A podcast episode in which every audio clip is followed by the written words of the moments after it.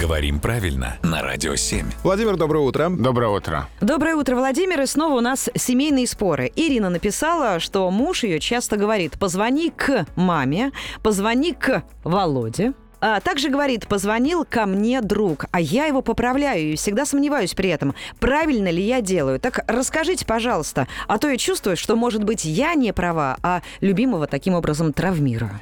А Вот давайте задумаемся, насколько меняется значение слов и меняется употребление. Звонить. Во-первых, звонить можно в квартиру, да?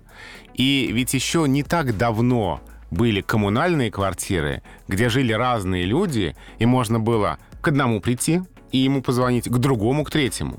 И в словаре есть пример «звонить к соседям», а, видимо, имея в виду, что можно звонить э, В помещении. помещение, да. Ага. И выбирать из числа жильцов коммунальной квартиры того, к кому вы пришли.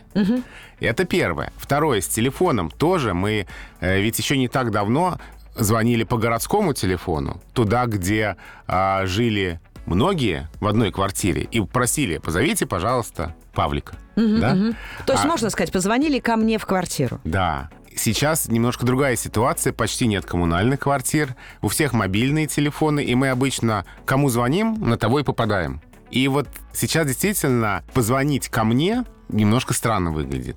Но я думаю, что это связано с тем, что изменилась наша жизнь и изменилась коммуникация. И телефонная, и э, квартирная. А ну и вместе с этим пространственное получается. И пространственно, да. Но сейчас, конечно, мы говорим, э, позвони кому-то э, без предлога «к». Но ведь в словарях такие примеры с предлогом тоже есть. Может песня помочь, на самом деле. «Позвони мне, позвони» из фильма «Карнавал». Да. да. Как раз для- мне кажется, ее в том числе и для этого создали. Чтобы отпали все лишние вопросы. Юр, прекрасный пример. Идеальный ответ. Да.